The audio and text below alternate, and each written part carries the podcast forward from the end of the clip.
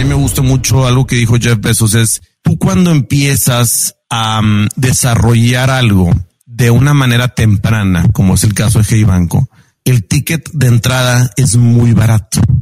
Pero si tú quieres desarrollar algo que ya está completamente maduro, el ticket de entrada es muy caro. para mí, ¿cuánto me costó entrar a Hey Banco? Pues ahorita te lo comenté. Era una iniciativa de, del, no, no, no fue muy costoso. O sea, realmente empezar Hey o en sus inicios como Sync fue sumamente barato. Fue sumamente barato. No, no fue muy oneroso porque pues era una maqueta, era un producto, era una, ¿sabes cómo? No, no era una cosa sumamente costosa y onerosa, ¿no? Entonces, el ir incrementándolo en el tiempo de una manera oportuna te sale mucho más barato que querer entrar hoy por hoy a hacer un neobanco y te va, pues te va a salir carísimo. O si quieres ya comprar algo que has hecho, pues te va a salir en los millones de dólares.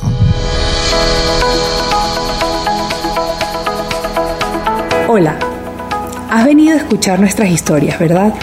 Entonces, bienvenido a Cuentos Corporativos, el podcast donde Adolfo Álvarez y Adrián Palomares hacen de juglares y nos traen relatos acerca del mundo de las empresas y de sus protagonistas. Prepárate a escuchar interesantes historias acerca del management, startups, compañías exitosas y fracasos empresariales. Pon a tono tus oídos y disfruta de este nuevo capítulo de Cuentos Corporativos. Y como todo cuento, este también empieza con un había una vez. Que lo disfrutes. Adrián, ¿te imaginas que un banco decide innovar y crear nuevas soluciones, pero que las use en otra organización, creando así su competencia directa? A ver, Adolfo, ¿cómo un banco encuentra nuevos modelos de negocio que le ayudan a crecer, a llegar a otros clientes objetivo y no lo usa para su propio beneficio? Me parece un modelo que, que, sale de lo normal, pero puede ser una jugada muy interesante. Pues de eso vamos a platicar en este episodio de Cuentos Corporativos. Nos encanta escuchar la historia de ejecutivos, emprendedores, coaches, atletas, músicos, chefs, científicos y para de contar. Gente excepcional a quien retamos a contarnos sus vidas y secretos con el fin de que podamos aprender de ellos. Comenzamos este episodio diciendo como siempre las palabras mágicas. Había una vez un joven mexicano que descubre su pasión por los números y las finanzas. Decide estudiar la licenciatura de Administración Financiera en el Instituto Tecnológico de Estudios Superiores de Monterrey. Nuestro invitado se unió a Banregio en el año 2003 y el día de hoy cuenta con más de 18 años de experiencia en la banca. Hoy representa la cuarta generación de una familia de banqueros que ha estado en el negocio desde 1947. Ha desarrollado diferentes puestos directivos y de liderazgo dentro de esta institución, donde además ha participado en el desarrollo de nuevos negocios, productos y servicios y en la definición e implementación de los planes estratégicos del grupo. Manuel Rivero Zambrano actualmente es director general de EI Banco y director general del Consejo de Administración de Regional SAP DCB. EI es un banco 100% digital que nació en el laboratorio FinTech de Banregio. Actualmente opera como una unidad de negocio totalmente independiente a la institución financiera y es subsidiaria de Grupo Regional SAP DCB. EI cuenta con una plataforma tecnológica robusta, segura y completa, con nuevos beneficios y un diseño accesible para todos sus usuarios. Manuel, bienvenido a Cuentos Corporativos. Un placer tenerte con nosotros. Muchísimas gracias, Aaron Adolfo. Muy emocionado de estar aquí con ustedes y contarles todo lo que estamos haciendo. muchas gracias por la introducción. Muy contento realmente por eh, estar modificando cómo se hace la banca en México y tratando de pues hacer más por nuestros clientes que lo que hemos estado acostumbrados.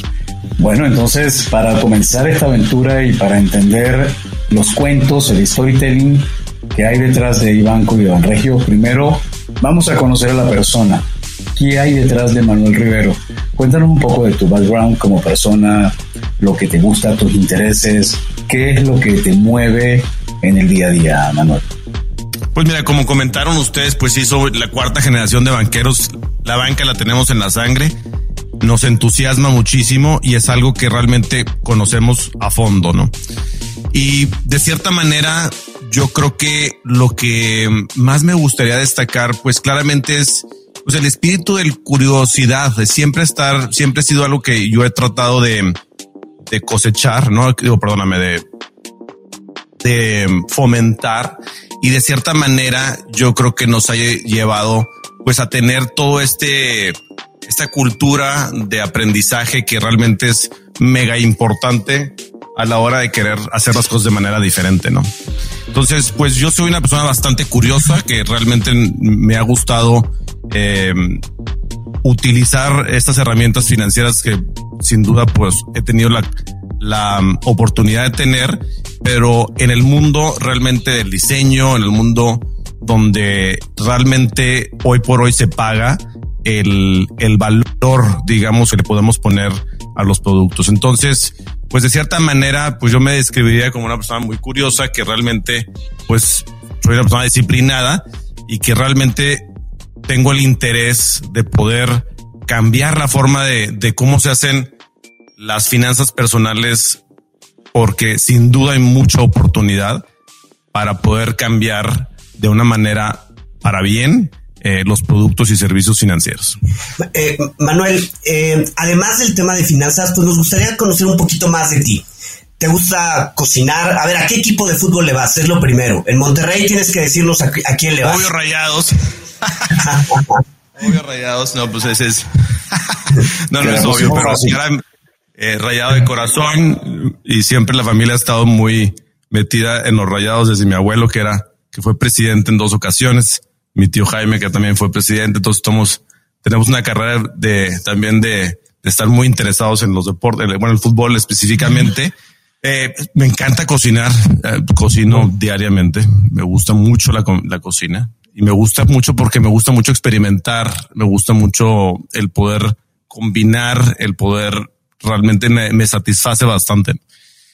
Y desde un punto de vista, pues ya me encanta el arte, soy una persona muy apasionada al tema del arte, soy, me gusta mucho el, el involucrarme con proyectos de arte eh, de todo tipo y me ha tocado como diferentes cosas, este, desde ser consejero de Marco, por ejemplo, que es el Museo de Arte Contemporáneo en Monterrey, muy relevante, hasta hacer este, libros, etcétera. O sea, realmente me ha metido a muchos proyectos muy distintos del arte. Me encanta la ciencia, soy, me encanta leer sobre ciencia, es algo que me apasiona eh, muchísimo, o sea, es algo que realmente le he metido bastante, soy, soy eh, muy autodidacta en ese sentido, pero realmente le he dedicado bastante tiempo al tema de la ciencia, me, me encanta, desde física cuántica, etcétera, no realmente mucho, mucho, muy diverso los temas, pero yo creo que como te digo, lo que realmente está por detrás, pues es la curiosidad de conocer más, ¿no?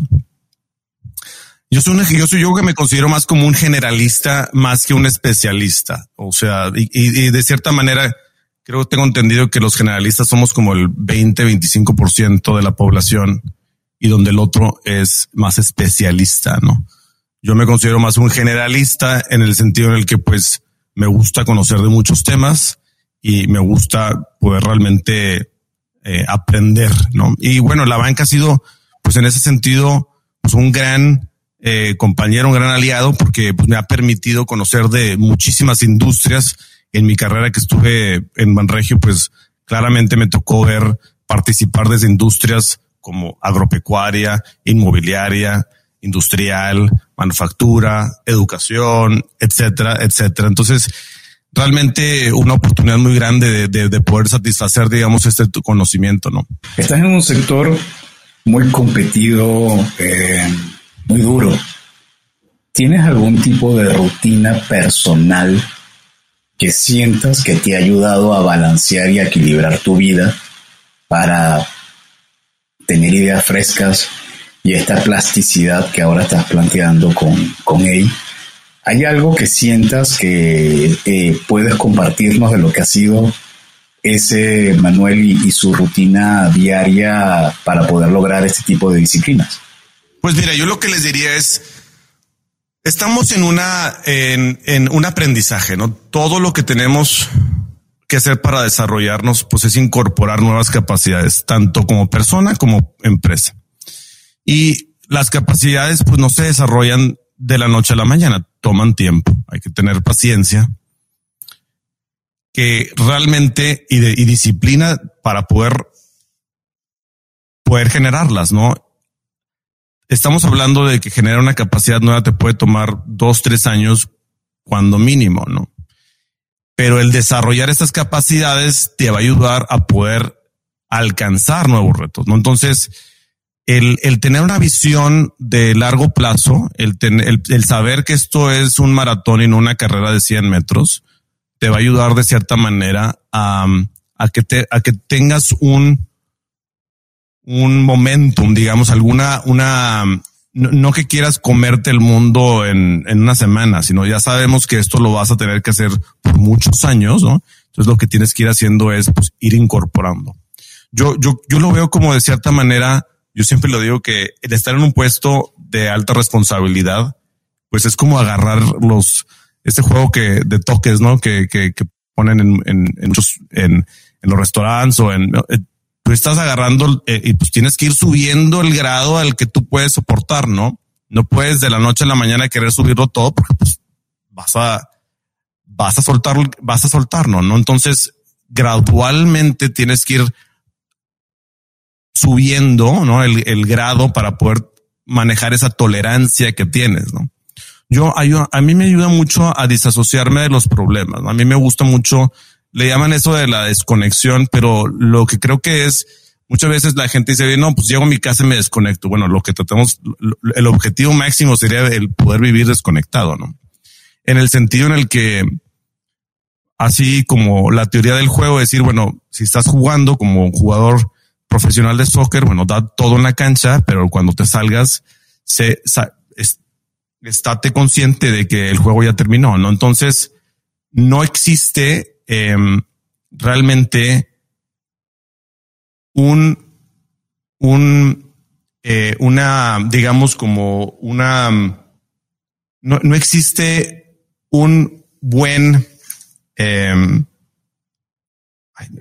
es que soy muy pocho, environment, un ambiente, si tú vives estresado. O sea, si tú vives estresado, no vas a permitir el que puedas aprender, ¿no? Entonces, no puedes vivir tú como una persona tensionada, no puedes tú vivir como una persona estresada o sumamente estresada, estresada poquito, pues es positivo, pero sumamente estresada porque pues la frustración no te lleva a ningún lado, ¿no? Entonces, claramente lo que tenemos que mantener pues es eh, esta disasociación con los problemas, ¿no? los problemas no son este tuyos, ¿no? es algo que tú puedes ayudar a solucionar pero pues con paciencia, ¿no? Yo creo que todas las cosas llevan su curso y su tiempo. Manuel, sabemos que el banco surge pues del laboratorio fintech de, de Banregio. ¿En qué punto se encontraba Banregio cuando deciden, pues por un lado, apostarle a la innovación, crear este laboratorio fintech y comenzar a trabajar en este sentido? Fíjate que a mí mi papá me incorporó mucho la cultura de viajar a conocer y, y hacer benchmarks tuvimos la oportunidad de estar en muchos lugares, por ejemplo, en España, en Estados Unidos, cuando empezó el banco. Y eso para nosotros fue muy bueno. Y yo no lo dejé de hacer. De cierta manera, cada año hacía un viaje de inmersión de alguna forma o de otra.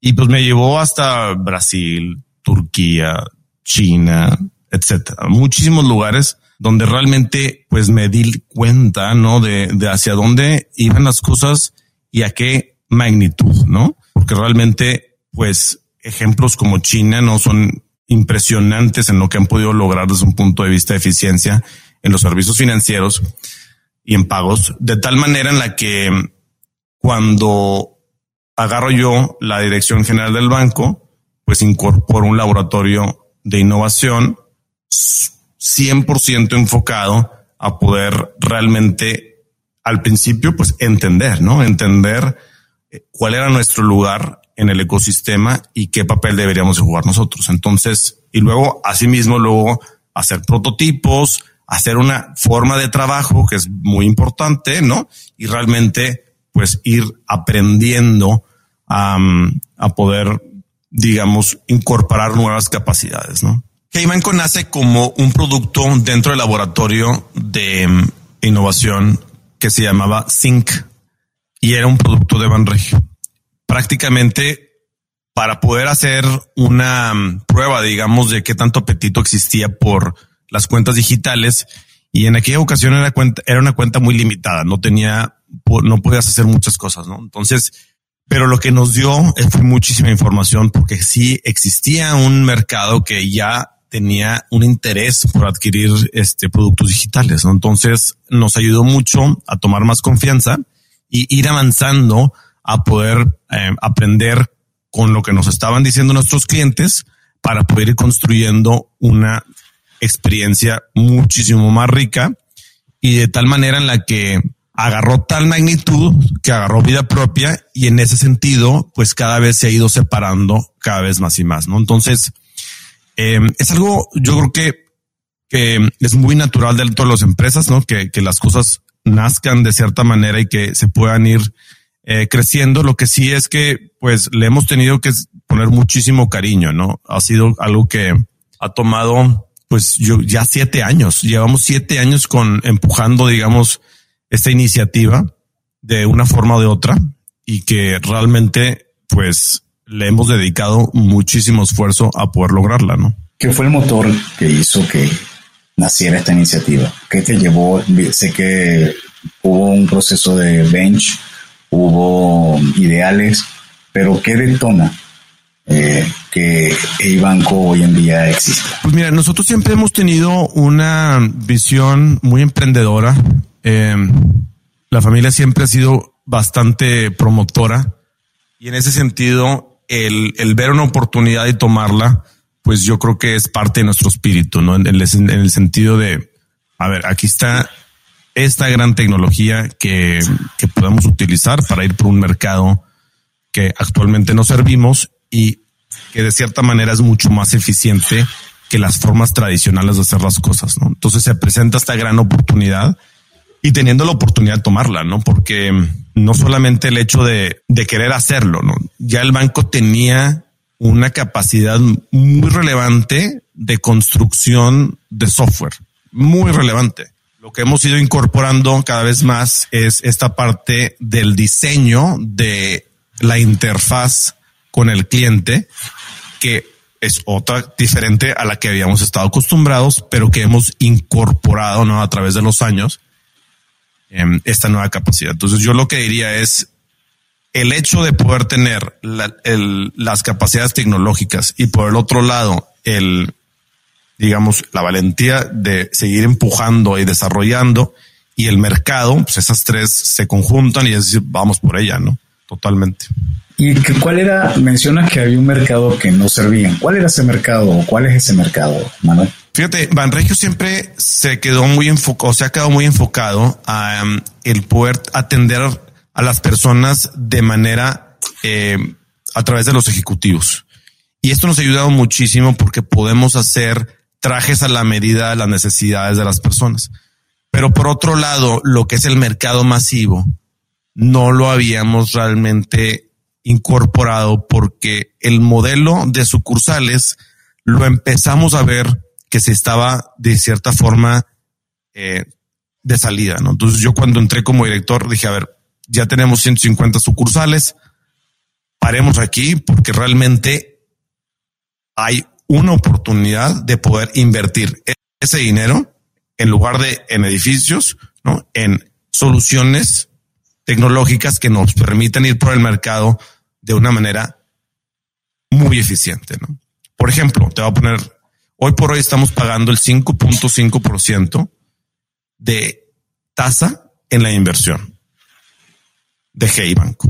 Esto lo podemos hacer porque no tenemos el costo de las sucursales. sea, el banco que te que te atiende a través de las sucursales, pues te va a pagar el punto cinco o el uno, si te fue bien.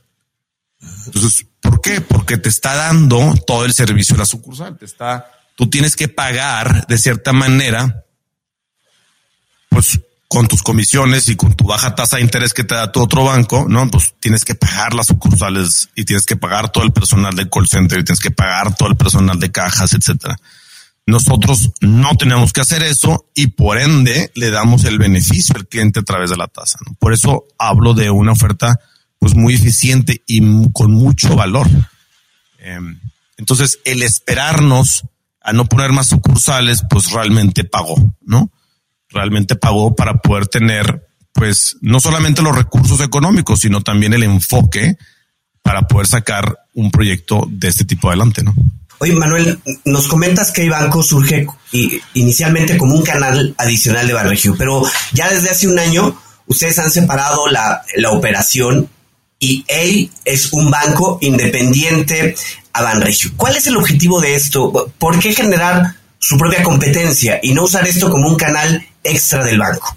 Mira, yo lo que te diría es, no, no es nuestra propia competencia porque como te comento, Banregio está más enfocado al servicio relacional y eso da unas ventajas competitivas para los segmentos en los que está enfocado Banregio. En el caso de Hey Banco, está enfocado al self-service, o sea, al autoservicio. Y eso, pues, es una oferta muy diferente a la que tiene actualmente Banregio, ¿no? Ahora, ¿cómo convenciste al board para hacer este paso? Porque, mira, yo he trabajado también en empresas grandes y lo que hiciste es mi sueño. Pero evidentemente no, no he sido ni CEO, ni CFO, ni, ni COO, que es lo que te da aparte de todo el background que tienes. Pero yo estoy seguro que quien está escuchando este podcast dice, ¿qué hizo Manuel? ¿Cómo los embrujó para convencerlos de hacer algo así? Pues mira, yo te diría que es una educación que tienes que ir haciendo constantemente. O sea, realmente no es algo que suceda de la noche a la mañana y mm, de cierta manera, pues es algo, es algo lógico porque normalmente los, los comités o los consejos, pues son de, de personas con mayor experiencia y por ende, pues mayor edad. En ese sentido, pues existe probablemente un menor desconocimiento del, de las tendencias del mercado. Por ende, pues la necesidad que tiene de educar, ¿no? A los tomadores de decisiones y poder, o sea, porque las personas cuando ven las oportunidades claramente em, entendidas, pues va a ser mucho más fácil el poder decir sí a cuando realmente es algo que no dominan, ¿no? Em, muchas veces el no no viene por un desconocimiento o viene por em, una inseguridad más que por una aseveración lógica. O sea, digamos, hay mucho sentimiento porque sin duda es una, es una, necesitas valentía para poder innovar de una manera disruptora y claramente, pues ese gap lo tienes que llenar para que las personas que toman las decisiones pues se, sientan de cierta manera pues tranquilas con este paso que estás tomando, ¿no? Y también tiene que ver, que también me gusta mucho algo que dijo Jeff Bezos, es tú cuando empiezas a mm, desarrollar algo de una manera temprana, como es el caso de Hey Banco, el ticket de entrada es muy barato. Pero si tú quieres desarrollar algo que ya está completamente maduro, el ticket de entrada es muy caro. para mí, ¿cuánto me costó entrar a Hey Banco? Pues ahorita te lo comenté. Era una iniciativa de, del, no, no, no fue muy costoso. O sea, realmente empezar Hey o en sus inicios como Sync fue sumamente barato.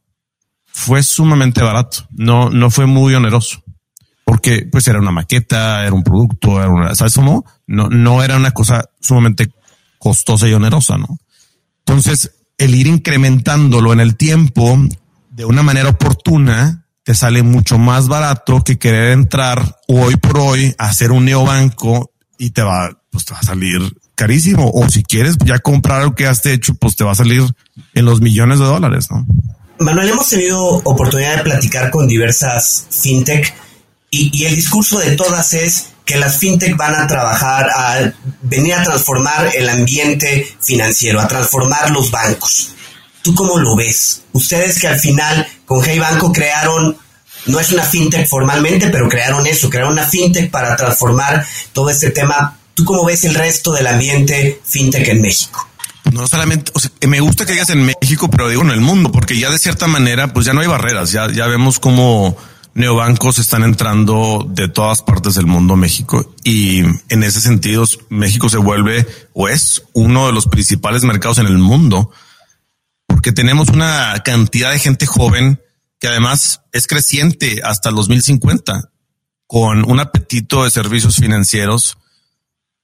Somos un mercado sumamente atractivo para todas las fintechs a nivel mundial y las regionales, pues totalmente. Yo me encanta um, lo, que se está viendo de, de apetito por, por México y por el otro lado me encanta cómo los clientes cada vez más están abiertos a las ofertas digitales. Para mí yo creo que es para nosotros entre más mejor, porque de cierta manera las personas cada vez van a estar más abiertas a este tipo de ofertas, ¿no? Yo, los bancos de cierta manera están jugando o estamos, estamos los bancos, los bancos de cierta manera estamos jugando un papel muy relevante porque mm, la ley como está eh, establecida, los bancos somos los que seguimos protegiendo a, el, los depósitos de los ahorradores. Aún y que pueda haber muchos fintechs, por ejemplo, existe un banco México, no un banco, una institución eh, que te da una experiencia financiera y sus depósitos están con nosotros. O sea, es algo bastante relevante. ¿no? La posición en la que nosotros estamos como banco permite, pues de cierta forma, darle servicio a las fintechs, ¿no? Por ejemplo, en nuestro caso tenemos no solamente el interés de dar servicio a las personas, sino también dar servicio a las empresas. Nosotros tenemos una iniciativa que tiene que ver con Bancas a Service, donde empoderamos de cierta manera a las fintechs y no fintechs que quieran incorporar servicios financieros a sus iniciativas, desde creación de cuenta hasta una gran cantidad de, de, experiencias que podemos hacer para estos clientes, ¿no? Ya, ya, ya estamos trabajando con varios de tal, de tal forma en la que pues podamos hacer más juntos, ¿no? Yo estoy sumamente entusiasmado con todo lo que está sucediendo y creo que el mercado va a salir muy ganón de todo esto.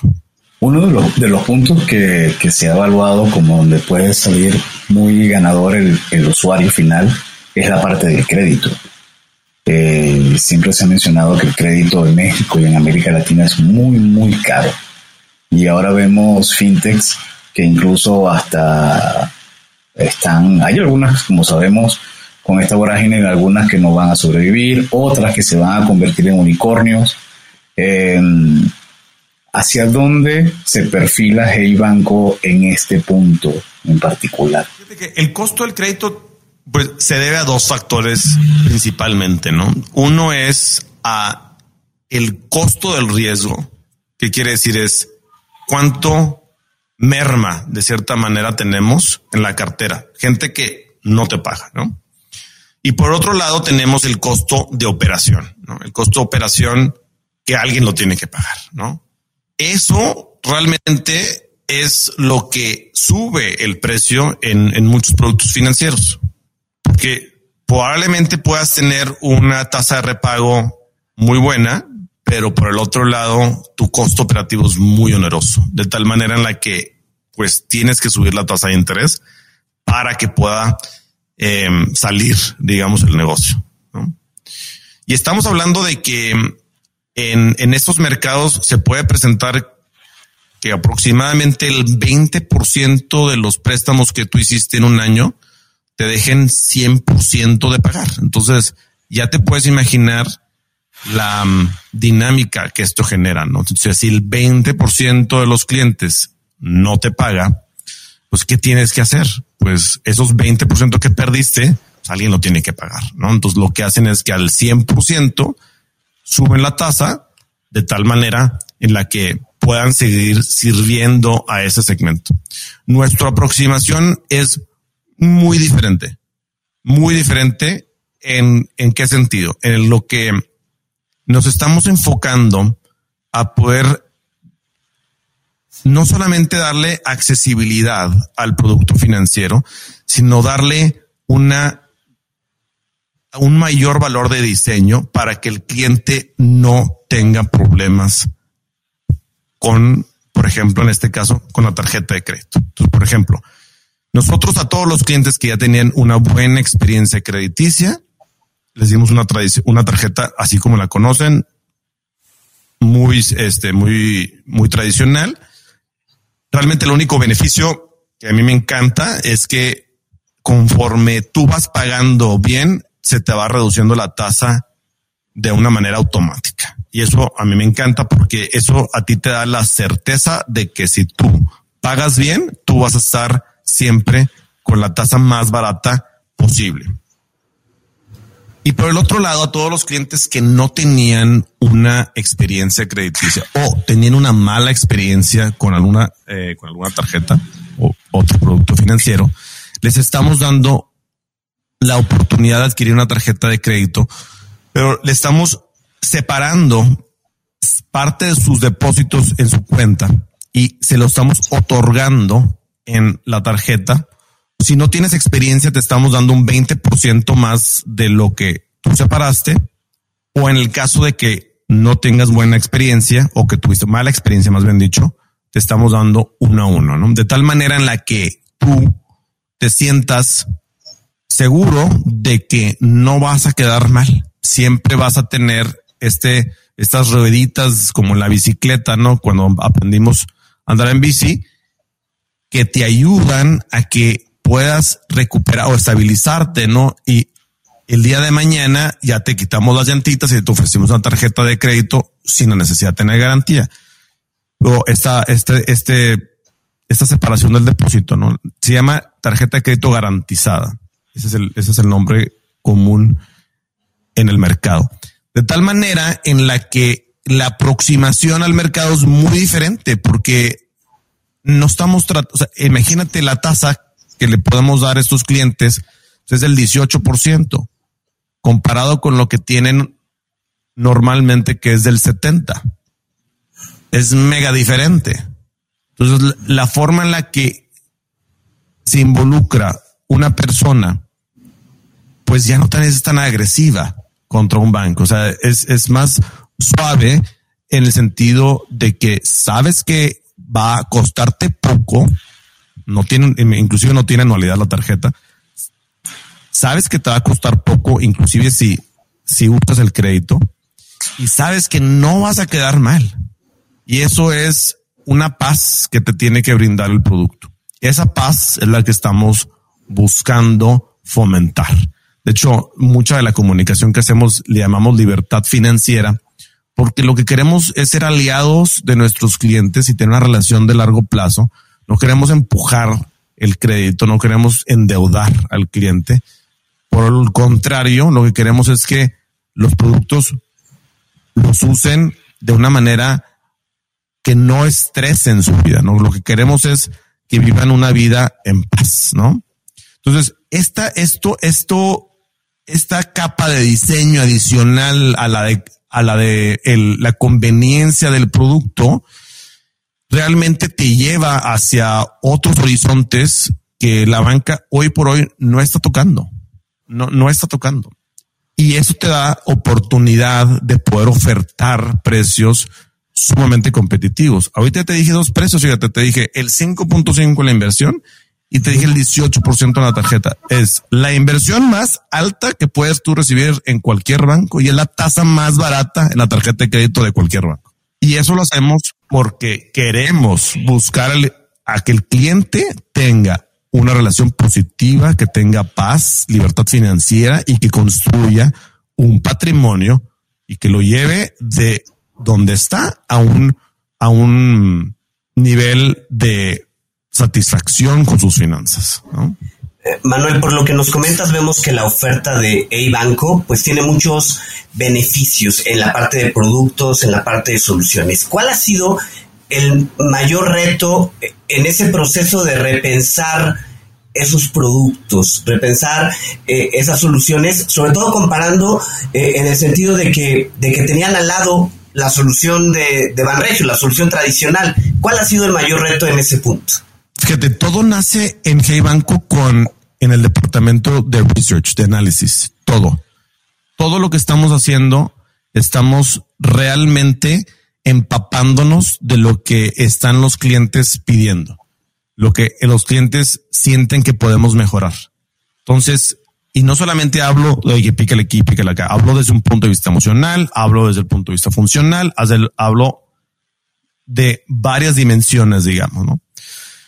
De tal, de tal manera en la que el concentrarnos, como te digo, en esta capa, la interfaz, que es mucho más rica, que es esta parte de diseño, que no se centra nada más en la conveniencia de tener el producto de manera inmediata, sino se centra en el conocer al cliente y de empatar los objetivos.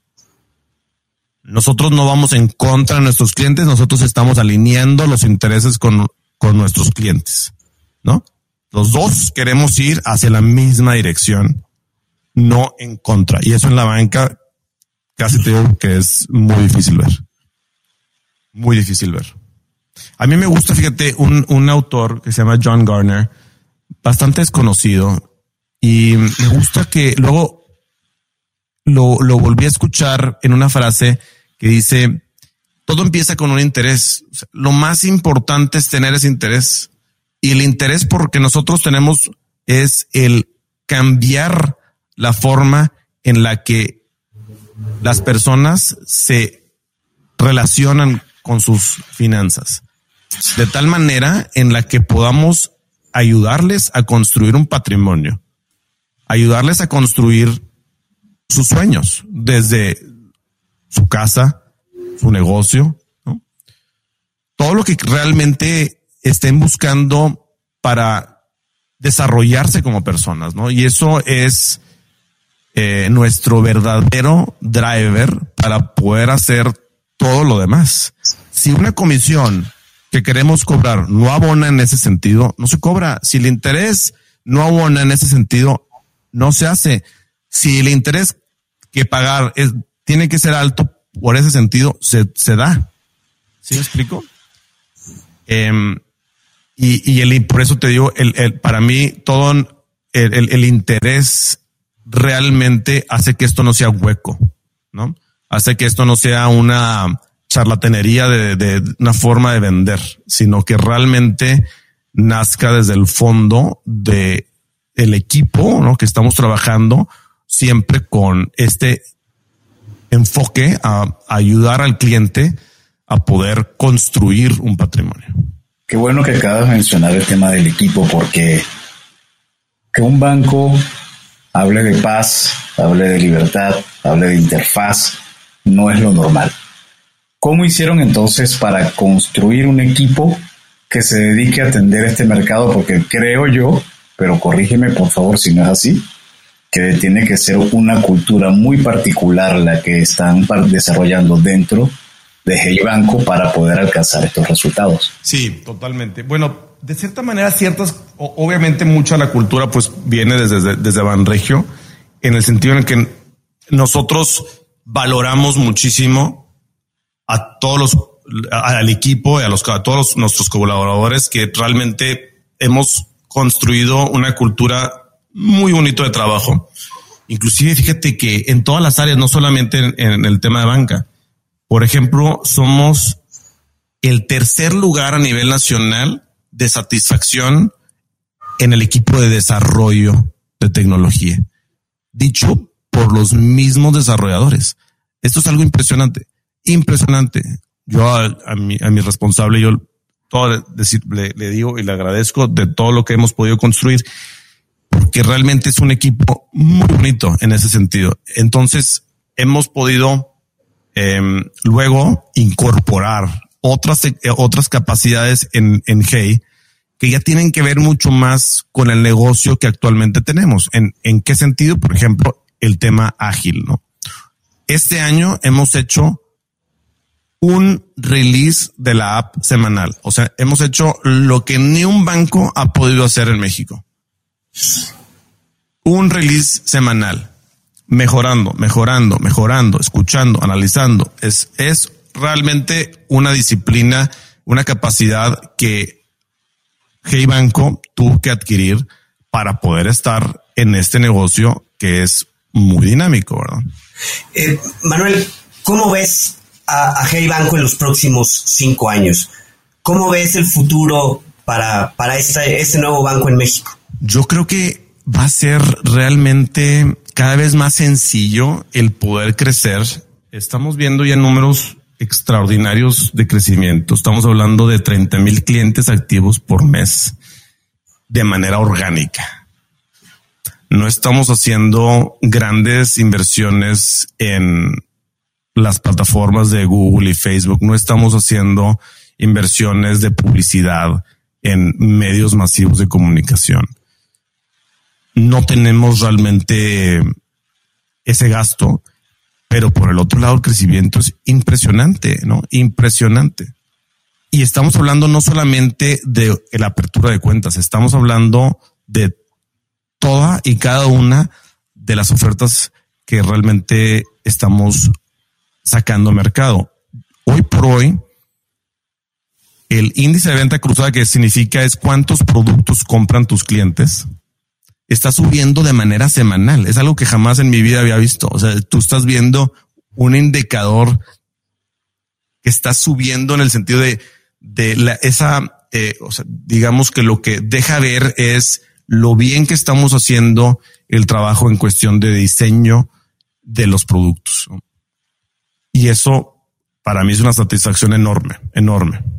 Manuel, en verdad muchas gracias por el el roundtable que nos has dado sobre Ibanco y sobre lo que es esta innovación. Entonces, realmente lo que vamos a proceder ahora es a entrar más en tu parte personal que no va a estar disasociada seguramente de todo lo que ya han venido realizando en este, vamos a llamarlo, interemprendimiento. Entonces, vamos a comenzar con algo muy soft, muy, muy soft. ¿Te gustan los cuentos? Fíjate que sí. Desgraciadamente tengo muchos sin leerlos, pero en mi adolescencia sí me encantaba leer cuentos de, diferentes autores, más que nada latinoamericanos y españoles, diría yo. ¿Alguna particular que prefieras? En el caso, fíjate que me quedé pensando y realmente me encantó un cuento que se llama San Manuel Mártir Bueno, y claramente como tiene mi nombre, pues me llamó la atención. no, San Manuel Bueno Mártir se llama. Es de Miguel de Unamuno y em, realmente habla también de esta persona que tiene un interés por todas las personas que estaban en el pueblo. Muy bonita la historia. Yo creo que lo que narra, pues de cierta manera, eh, nos deja ver el, interés que tenemos que, vamos, que desarrollar. Yo, yo, yo soy de los que piensan que la generosidad se tiene que educar y se tiene que desarrollar. Em, y yo creo que ese libro lo, lo deja muy claro y, y, la relevancia de poder realmente tener esta satisfacción de poder ser útil, ¿no? En la comunidad y de poder estar siempre apoyando, ¿no? A, a construir, digamos, una vida mejor, no solamente para ti, sino para todos aquellos que nos rodean. Por eso me encanta ese libro. Yo creo que ese, ese... Manuel, algún libro que nos que nos recomiendes, algún libro que nos puedas compartir, ya sea en términos de negocio, de emprendimiento o alguna novela que, que para ti sea relevante. Pues mira, a mí me gustan mucho los libros prácticos en ese sentido, en el tema del negocio. Em, yo creo que un libro como, por ejemplo, Rework de el fundador de Basecamp, creo que es un ejemplo muy, muy bueno de los libros que me gustan en el sentido de, de cosas prácticas que se pueden accionar. Friedman se pide el, autor. Creo. Rework es el libro. ¿Y alguna dentro de tu dentro de tu rutina, bien sea tanto profesional como personal, algún gadget o aplicación que te haya ayudado a, hacer tu vida más fácil o a hacerla más productiva? Sí, mira, yo creo que algo que realmente hemos tenido un muy buen resultado es en las herramientas de colaboración. En el caso de Banregio, bueno, yo puse mucho la que sacó Facebook, que se llama Workplace. Impresionante los resultados. Me encanta, realmente, me encantaba meterme, bueno, porque ya no me participo operativamente ahí. Y en, en el caso de Hey, no usamos la misma, usamos Slack, pero pues tiene de cierta manera la misma, el mismo objetivo. Y acá porque tomamos Slack porque es una, digamos que pues es una herramienta más em, adecuada para Hey. Pero estas herramientas ayudan muchísimo la colaboración, sobre todo cuando ya tienes un equipo muy grande y muy disperso. ¿no? Para mí, el tema de poder meter una, una misma forma de trabajo y una cultura eh, particular ahora con y, y ahora más con el trabajo de, eh, remoto se vuelve fundamental. A mí me encantan mucho esas herramientas. Eh, Manuel, eh, en un en el momento en que y, también las hace más chatas, también las hace más chatas a las organizaciones, porque a mí me llegan mensajes desde mero abajo hasta, bueno, no quiero decir abajo, digo, desde, desde los que están en el, con los, digamos, en el front, front, front. Y eso a mí me, me, da mucho valor, mucho valor. Eh, Manuel, el, el ambiente de negocios en Latinoamérica está en un punto pues de, mucho desarrollo, de mucho crecimiento, ya sea con empresas o con empresarios. Eh, dos o tres empresarios latinoamericanos, empresarios o emprendedores latinoamericanos que tú consideras que vale la pena seguir, que están marcando tendencia actualmente? Pues mira, yo, yo veo más como empresas. A mí no me gusta sin poner una sola persona, porque yo creo que como dices tú, el equipo es el que realmente empuja todo. Y en el parte financiera, pues es donde yo realmente me enfoco más. yo creo que Brasil va mucho más adelantado al por lo menos tres años que México. Vemos grandes ejemplos como por ejemplo Newbank, Mercado Libre, Interbanco, que son instituciones que han avanzado muchísimo y que podemos poner como ejemplo definitivamente, ¿no? Em, grandes eh, ejemplos a seguir en muchos aspectos. Nosotros no estamos copiando claramente lo que están haciendo ellos porque cada quien hace sus cosas diferentes, pero son grandes ejemplos de cómo compañías se han hecho enormes en un, en, un tiempo muy corto de tiempo. ¿no? ¿Dónde las personas que quieren conocer más de A Banco o de Manuel pueden entrar y, y seguir? ¿A dónde los podrías referir? Sí, en Twitter. En Twitter estoy M Rivero Z y Hey Banco también está igualmente en Twitter. Encantado de escucharlos. Manuel, ¿algún mensaje final que quieras compartir con nuestros escuchas? ¿Qué le dirías a alguien que pues que ve a, a Banregio y a Hey Banco como una inspiración para desarrollar nuevos proyectos? Yo creo que centrarme en la oportunidad que es México Desgraciadamente, el vivir aquí muchas veces sesga, pero yo les aseguro que México es una mega economía para poder desarrollarse. Mega. Y por el otro lado, el, como te digo, el tener un interés real por lo que se está haciendo. Donde no tengas ese interés real, no va a ser fuente de satisfacción, estoy seguro yo creo que concentrarse en esas dos como principales mensajes, digamos. Bueno, no, y ser curiosos, ¿no? Yo creo que la curiosidad es algo que tenemos que desarrollar. Eh, el estar leyendo, el estar investigando videos, viajes, lo que se pueda, ¿no? El, estar realmente motivando a la mente a desarrollar diferentes capacidades, ¿no? Es sumamente, y, y conocer gente, eso todo es riqueza, ¿no? De hecho, curioso está dentro de los primeros elementos que comentaste al principio de este podcast, que así te sientes tú y así te identificas como alguien curioso y que gracias a lo que tu padre te permitió conocer en diferentes regiones, es lo que te abrió la mente, ¿no? Claro, totalmente. Bueno, muchísimas gracias Manuel Rivero por habernos acompañado y en este espacio donde teníamos realmente nosotros la curiosidad de conocer qué hay o qué había detrás de este emprendimiento con el banco que no siempre se ve un, un, un spin-off dentro del sector bancario. Y bueno, a ustedes por habernos escuchado, si les gustó este episodio, no duden en suscribirse en su plataforma y calificarnos con cinco estrellas. Síganos en nuestras redes sociales, nos encuentran en Facebook, Twitter, Instagram y LinkedIn. Visiten nuestro sitio www.cuentoscorporativos, donde encontrarán ligas a nuestras redes y podrán suscribirse a nuestro newsletter. Y como siempre decimos, las empresas, sin importar su origen, razón de ser o tamaño, tienen todas algo en común. Están hechas por humanos. Y mientras más humanos tienen, más necesidades financieras y más historias que contar. Y todo cuento empieza con un había una vez. Nos escuchamos en el próximo capítulo. Muchísimas gracias, Manuel. Ha sido un gusto tenerte con nosotros. Gracias, Manuel. Muchas gracias. Gracias, Adolfo y Adrián. Encantado. Gracias por habernos acompañado en este capítulo de Cuentos Corporativos. Ojalá que esta historia haya sido de tu agrado y sobre todo que te lleves ideas y experiencias que puedas aplicar en tu propio universo empresarial. Esperamos que nos escuches nuevamente y recuerda, todos los cuentos comienzan con un había una vez. Hasta la próxima.